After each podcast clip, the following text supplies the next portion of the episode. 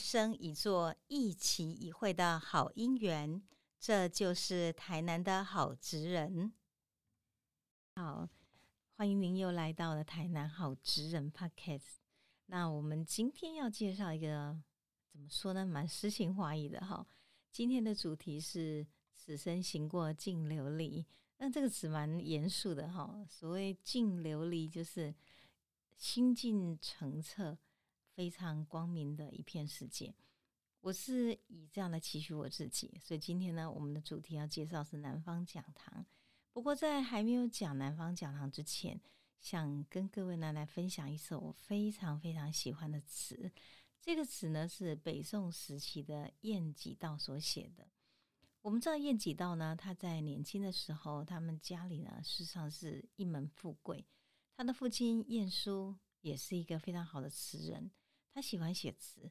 无可奈何花落去，似曾相识燕归来。晏殊呢，他这样的 DNA 就使得晏几道其实呢，他的诗词也写得非常好。很可惜，后来他们家道中落，也因为这样缘故呢，使得晏殊他在更晚期的作品中呈现了很多生命的沧桑与荒凉。但是他的词却是很感人的。回想生命中每个所遇到的人与事，他会这样讲：他说。记得小平初见两重新字罗衣，当时明月在，曾照彩云归。我想许许多多的明月与彩云的记忆，使得当时的晏几道，他面对生活中的许许多多的人生的欲和悲欢，有很深的感触。所以后来写了这首的《鹧鸪天》。《鹧鸪天》它的词是这样子：彩袖殷勤捧玉中。当年盼却醉颜红，彩绣讲的就是美丽的女子。她呢捧着一个玉中好美的酒杯啊，然后呢劝我来喝酒了。那样的一个美女在我眼前，又是我最爱的人，当然就盼却醉颜红，给她喝了醉了。然后在青春年华的时期，她是五滴杨柳楼新月，歌尽桃花扇底风。这样的舞蹈一直舞蹈到月亮都西垂了，这样的欢笑一直欢笑到，其实呢，许多的桃花纷纷都落了。我想这样的青春美丽的年少，我们都是有的。然后呢，环境命运有些时候它不是那么轻易的饶恕我们，我们必须要面对悲欢离合。然后呢，你就看到练几道往下这样写了：从别后，已相逢。几回魂梦与君同，离别是生命中必然一定会有的方程式。可是每个离别，多想再回到过去那种彩绣殷勤、过去那种桃花扇底风的青春啊！因此，一年一年的回忆，什么时候可以再相逢呢？最后，也许相逢是不可以想象的，但是多希望能够有一次的这样的模拟的画面，在一个夜晚中，您真的回来了。所以呢，晏几道在这个词的最后写了两句，他对生命中最后的相逢的很温馨的想望。他是这样写的：他说：“今宵胜把银缸照，有恐相逢是梦中。”如果有一天你真的回来了，在那个夜晚，我拿的那个银缸，银缸是那个放蜡烛的烛台，照了又照。我希望这个相逢不是做梦吧。也是因为这样缘故，这首词其实写出来，我们很多很多的生命中我们会走过的沧桑岁月，或者生命中我们曾经有过闪亮日子，而那时候呢，是不是拂过衣袖的岁月，让我们许许多多的日子都走远了，然而却如此温存呢？我记得我以前曾经有过几年时间，在台中道和，还有台中的国美馆的秋山堂。跟高贤志老师一起合作，高老师呢也是我们南方讲堂的一个好朋友。高老师常常是我讲的词讲完之后，他就当场把它给谱成歌。这首歌呢，他谱出来的真的旋律非常好听，各位来听听看。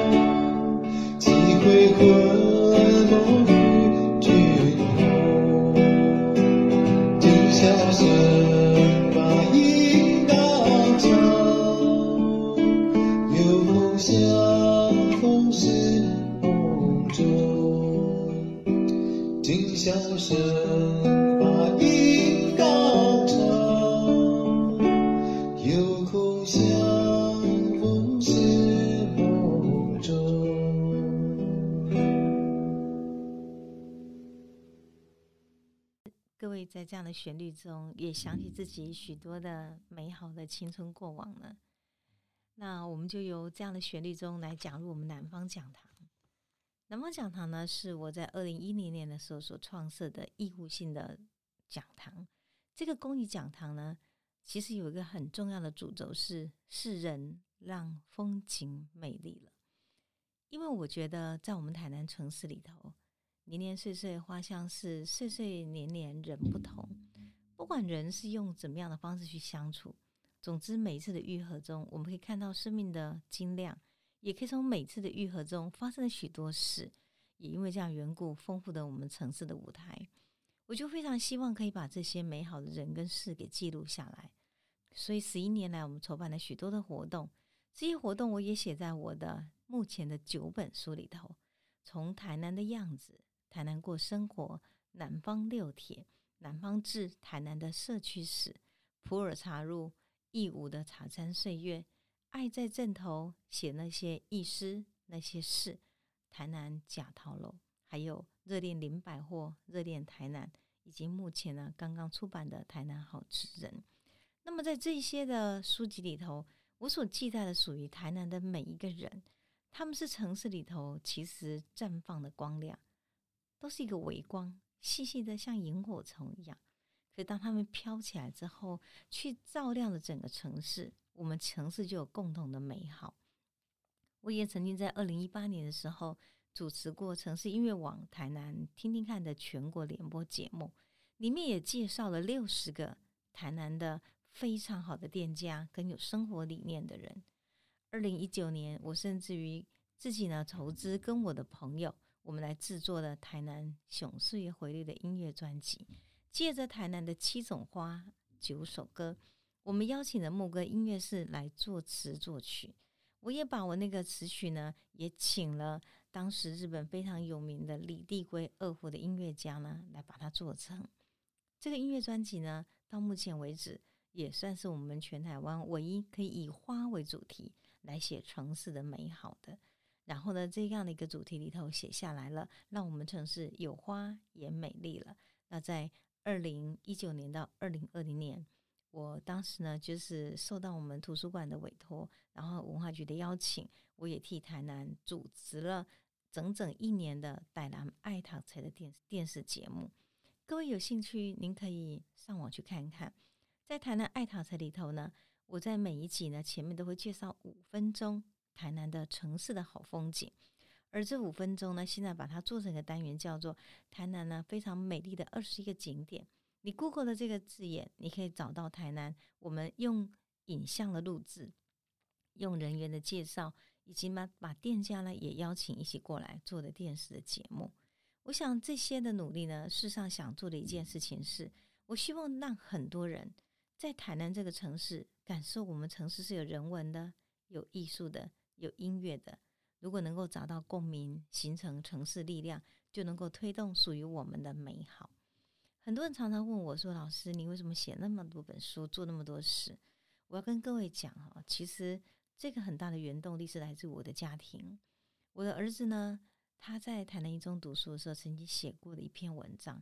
那篇文章就是写他的阿公的一辆野狼一六五的摩托车。然后呢，当时阿公去世了以后呢，从小不太会讲台语，却又蛮喜欢阿公的这个孙子，然后就用这个摩托车呢，去回忆起来了他的爸爸跟阿公的父祖三代的情感。我从孩子身上才发现，其实台南最可贵的是那种父子相传的一种生命中，我觉得彼此信靠，而且呢，希望把一个家风给传下来，非常好的一个传承。因此呢，在这几本书里头，我一直蛮强调这个，因为对我来讲，我是一个台中的女儿。人家这样讲说，台中的媳妇嫁过来之后，替台南写这么多，对呀，因为台南真的很让我感动。我当时台中女中毕业的时候，我考上师大国文系。那么在师大国文系呢的就学四年中，我认为是我在所有人生中最幸福的时光。尤其我记得哈，当时我走入大学那一刻，我真的不敢想象哎，怎么这么好命可以读书？我不知道现在孩子能不能懂，读书是一件非常非常好命的事情，而且很幸福。我徜徉在知识的宝库里头，但是也是因为这样的缘故，我更知道说，今天成为一个国文老师，或者成一个文字的工作者，我必须要把这个文字善用在最善的方面，比如说去写台南，写我儿子的，写我先生的，写我公公他们的家乡的一切善的事情，把父辈跟祖辈的价值传承下来。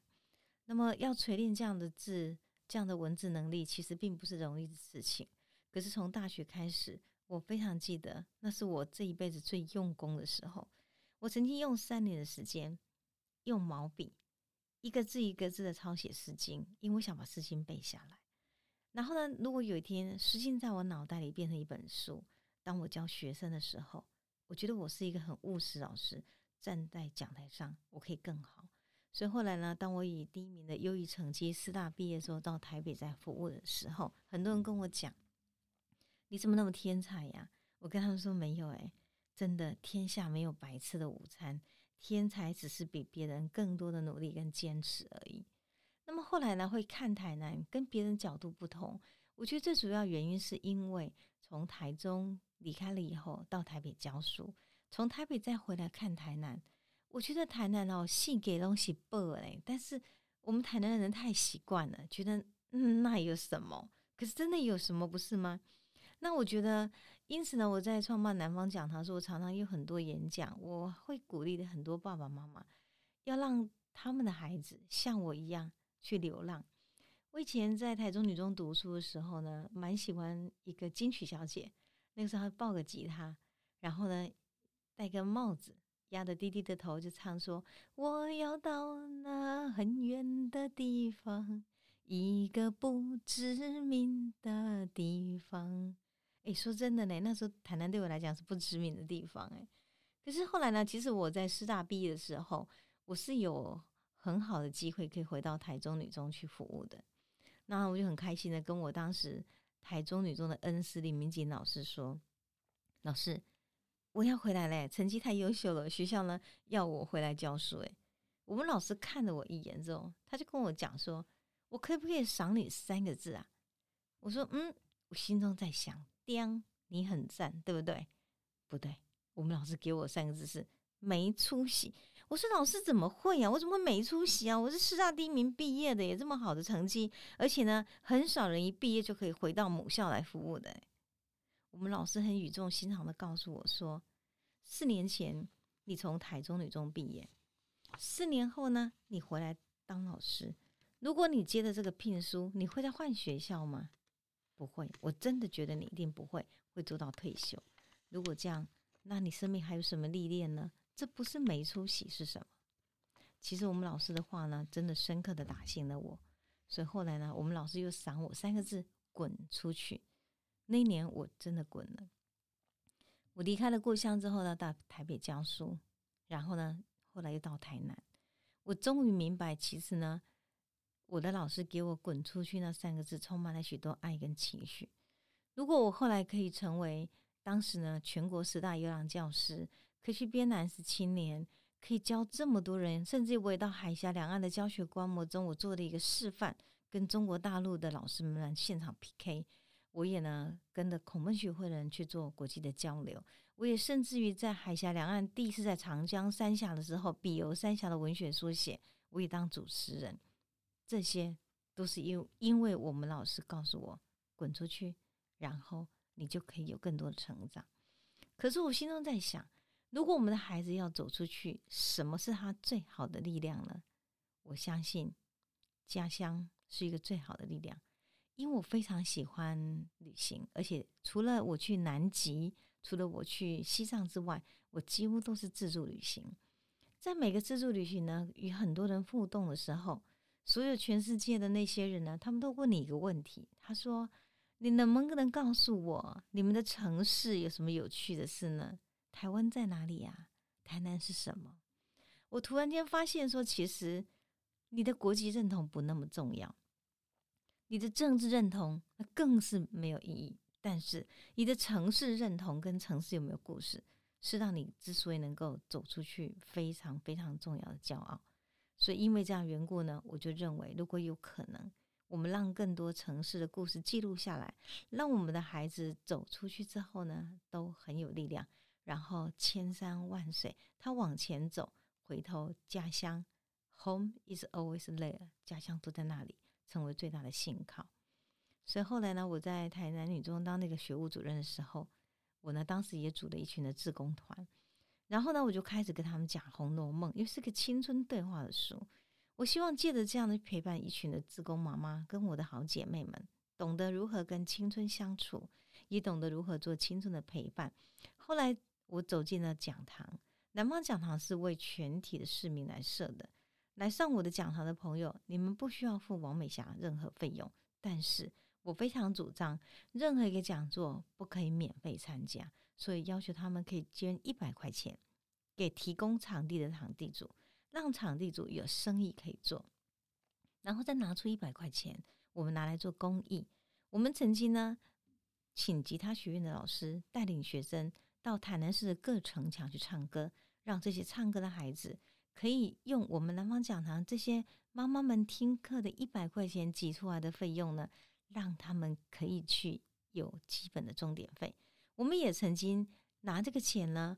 给东宁雅集呢，当做他创设的基金，有两年时间，南方讲堂的费用都捐给东宁雅集，因为当时高梅华老师他想要在成大帮曾永义老师成立一个昆曲社，因为我大学唱过昆曲，那当时的游园惊梦梳妆贵词，其实是我生命中很难忘的经验。那么最后呢，我大学毕业的时候，在台北、台中和高雄唱过的情调。让我对昆曲有一份情感，所以南方讲堂有两年时间，大家捐的每一毛钱都是给了东尼亚基当做他们的基金。后来的几年呢，我们陪伴了一群的黑暗天使，他们十八岁走入了生命的歧途跟歧路，然后呢，陈锦章老师就带着这些孩子们一起来成长，我们也支持他们。我一直觉得创设南方讲堂是我一个很大的心愿。因为我在很多年前读到台湾的先哲蒋渭水先生他的一篇文章《临床讲义》里面提到，要救台湾最好的方法是教育、教育、更大量的教育。我觉得教育是优化让我们更优质化长命的一种最好的观念，美学啦、哲学啦、城市的活起都可以从这里来开始。那为什么设立我的讲堂叫做南方呢？我其实很少分享给大家哈，我今天跟各位分享的是“南方”这个词的由来。那我自助旅行有一年呢，我去到了这个普罗旺斯，那是二零零八年。普罗旺斯的夏天很美，满地都是紫色芬芳的薰衣草。那我到普罗旺斯去，是因为我想找寻梵谷在普罗旺斯的一个非常好的足迹。然后呢，我就到了梵谷当时被关在。这个当时疗治他的病程的一个病房。那梵谷呢？他对普罗旺斯很喜欢。他曾经写了一封信给高更，说印象派的阳光在南方。可是也就在普罗旺斯阿尔这个地方，他就因为精神躁郁或是精神的不适应，最后被送进那个病房。我记得那天下午，我走到他病房去看的时候，病房好小，看得到墙壁的边斑驳哈。然后呢，那个窗子也很小，我从窗子望出去，正好望到了梵谷画的星空下的咖啡座的场景。我心中一个感触很深是：那么小、那么斑驳一个病房，而梵谷画的星空下的咖啡座，却是充满美丽的蓝色的星空，而且是一群幸福的人，他们正在喝着咖啡享乐，而且他们正在唱着歌。所以我心中一个很深的感触是。原来这么受苦的灵魂，他竟然画出是全世界最美的美景，我真的很震撼。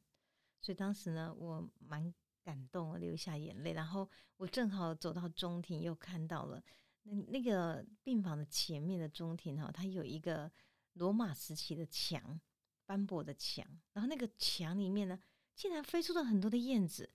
我就睁开眼睛一看，才发现。原来呢，燕子爸爸妈妈哈出去觅食，他正在喂养那个小只小只的小燕子。哇，那个声音真的是我觉得一辈子难以忘怀的。我觉得这种生命中非常美妙而温暖又温柔的呢呢喃喃。所以因为这样缘故呢，当我今天想要以我讲堂为名的时候，我也希望人生中我们难免受苦，也许困顿，更有可能不如意，但是南方永远给大家力量，我们能够像星空下的咖啡座一样，带给大家最美丽的星空。所以以文化公益做出发之后，这几年来我们做的许多的事，我也非常感谢，其实很多人呢对我们的一个帮忙。然后呢，在南方讲堂这十几年中，我除了有许多的讲堂之外，我也不断旅行，因为我一直觉得旅行是我生命版图中非常重要的修行。那旅行呢，其实我印象最深是西藏，我去转山，转到了五千七百四十公尺的时候。然后看到那个冈仁波齐神山，面对生命中的期许跟愿望，我觉得人就会谦卑下来了。然后我走到南极，走过大南极，在南极那种整个完全冰原的一片白茫茫的世界之中，你看到了什么？你看到自己如沧海之一粟的感觉，你会觉得我们人真的没有很伟大。而在这样的一个短暂人生中，我们真的。必须让我们自己呢做更多的事情，才能够完成我们觉得不负此生的一个很大的一个任务。另外是我很难忘，是我走到那个秘鲁迪迪卡卡湖。其实呢，我当时呢，这个在迪迪卡卡湖之前呢，我正好是到奇巴伊呢，然后跟那个乔恰尼火山遇到非常严重的高原反应，差点。这个高原反应呢，生命垂危，所以你能了解那种感觉，很像是苏东坡呢，他经历过的一个乌台诗案之后，走到了黄黄州，然后他在黄州就写下了非常好的《赤壁赋》哈。那个《赤壁赋》是大江东去的感觉，浪淘尽，千古风流人物。我当时呢，从奇瓦伊呢修复的身体比较舒服一点之后，一直往那个普诺走，然后从普诺呢到那个。当时呢，这个迪迪卡卡湖的时候，我有这种感觉，因为在迪迪卡卡湖呢，我是去辅导，辅导的是一群哈普诺族的人，他们将近一千年来没有土地，用芦苇呢扎成的岛，流浪在迪迪卡卡湖茫茫一片的湖岛上面，然后呢，在那个岛上面，他们呢自己非常环保，也很珍惜，也呢编织了他们自己呢传统的工艺。那我到这个辅导的前一天，我去普诺教堂旁边的一个咖啡店呢喝咖啡。咖啡店老板呢，他给我咖啡的 menu 的时候，他给我一封信，是一张纸。那个信上面这样写着：他说，如果你到普诺来，你一定会到迪迪卡卡湖的福岛上去拜访原住民吧？如果你明天是要去，我能不能请求你去到那里之后？请不要给伸手跟你要弯刀了弯刀了一块钱的那些的原住民的孩子钱，你也不要轻易因为拍一张照片就给他们犒赏，因为我在很小时候，我认为拿那样的一块钱是理所当然的，可是后来我才发现，你们所施舍的那一块钱是给这个原住民他的文化、他的历史、他的生命价值最大的伤害。所以那次呢，其实给我很大的感动。我觉得，他说：“那你可以做什么事情呢？”这个咖啡店老板就说：“你可以花可能更多的一点钱，去买原住民呢他们辛辛苦苦用手编织的那些的手工艺品，因为你们愿意买，所以呢，原住民愿意编，这个文化就不会灭绝。”我看那一篇文章之后非常感动。哎，我的感觉是说，我们是不是也可以把我们的城市用这样的深度的思考？我们太容易去养活观光客了，我们太容易满足观光客给我们的东西，所以我们城市很多价值是不见了。因此呢，我当时到福岛去的时候，我花了很多钱买了很多他的工艺品。那工艺品呢，绝对没有机械做的好，但是我觉得因为这样缘故，他们原住民可以继续做，所以我很感谢这位咖啡店老板给我那样一封信。我也把那封信的精神呢，也转嫁到我今天在台南做的每件事情身上。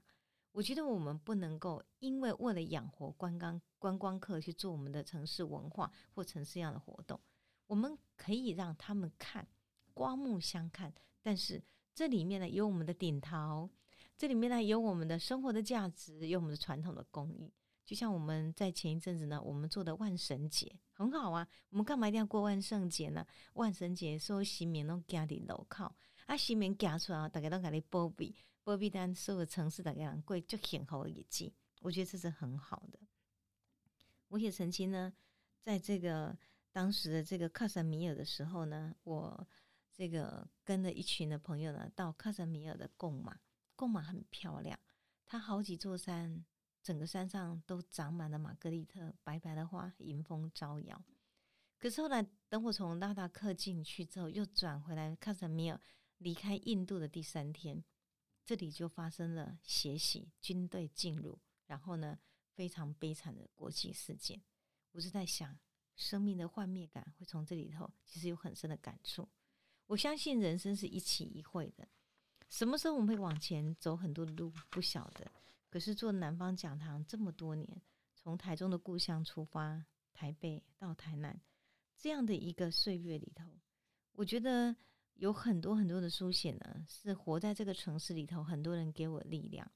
我常常在城市里头办活动，很多人就跟我说：“美霞老师办活动有需有没有需要我们呢？”台南人这点非常非常可爱耶。我总觉得能够成就这么多的好事，哪里是我一个人的能量呢？所以我才会跟我的先生刘登和那一起呢，我们来经营喜悦书房。这是一个公益的图书馆，说图书馆真的不好意思，它没有那么大，就是一个书房。可是书房里面呢，因为它做一个公益，提供很多人来公益使用，所以蛮多人来了。那我们的日本的音乐家来为台南创作音乐的时候住过，日本的青山大师住过。日本呢，他们当时呢就做交流的朋友住过，台湾的茶人住过，普里写生队住过，让他们无偿使用。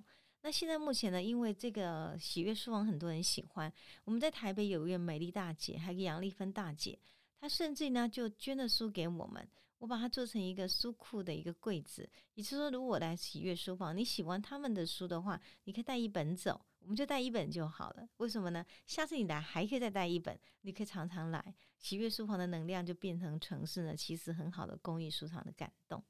那整个这个喜悦书房是在我一个老房子，这个老房子是南方日和工作室，也是我的先生刘登和他所经营的。其实走来这十几年，我一直很感谢他，因为呢，公公啊折哈，那就像我们今天呢要给南方讲堂的朋友印讲义嘛，公公啊开呀。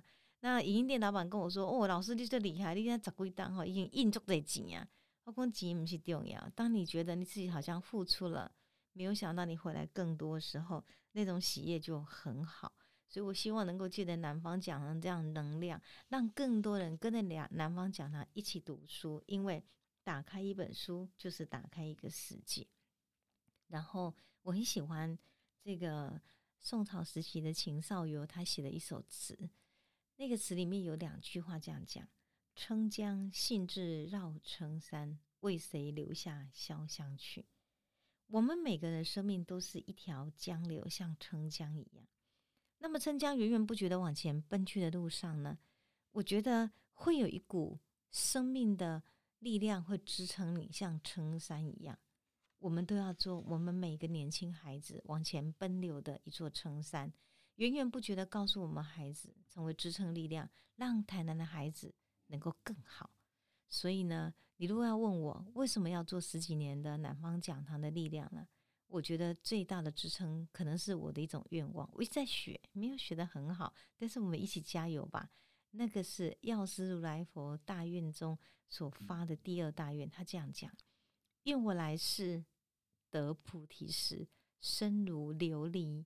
内外明澈，净无瑕秽。我觉得一心生净念，干干净净的把愿愿望做好。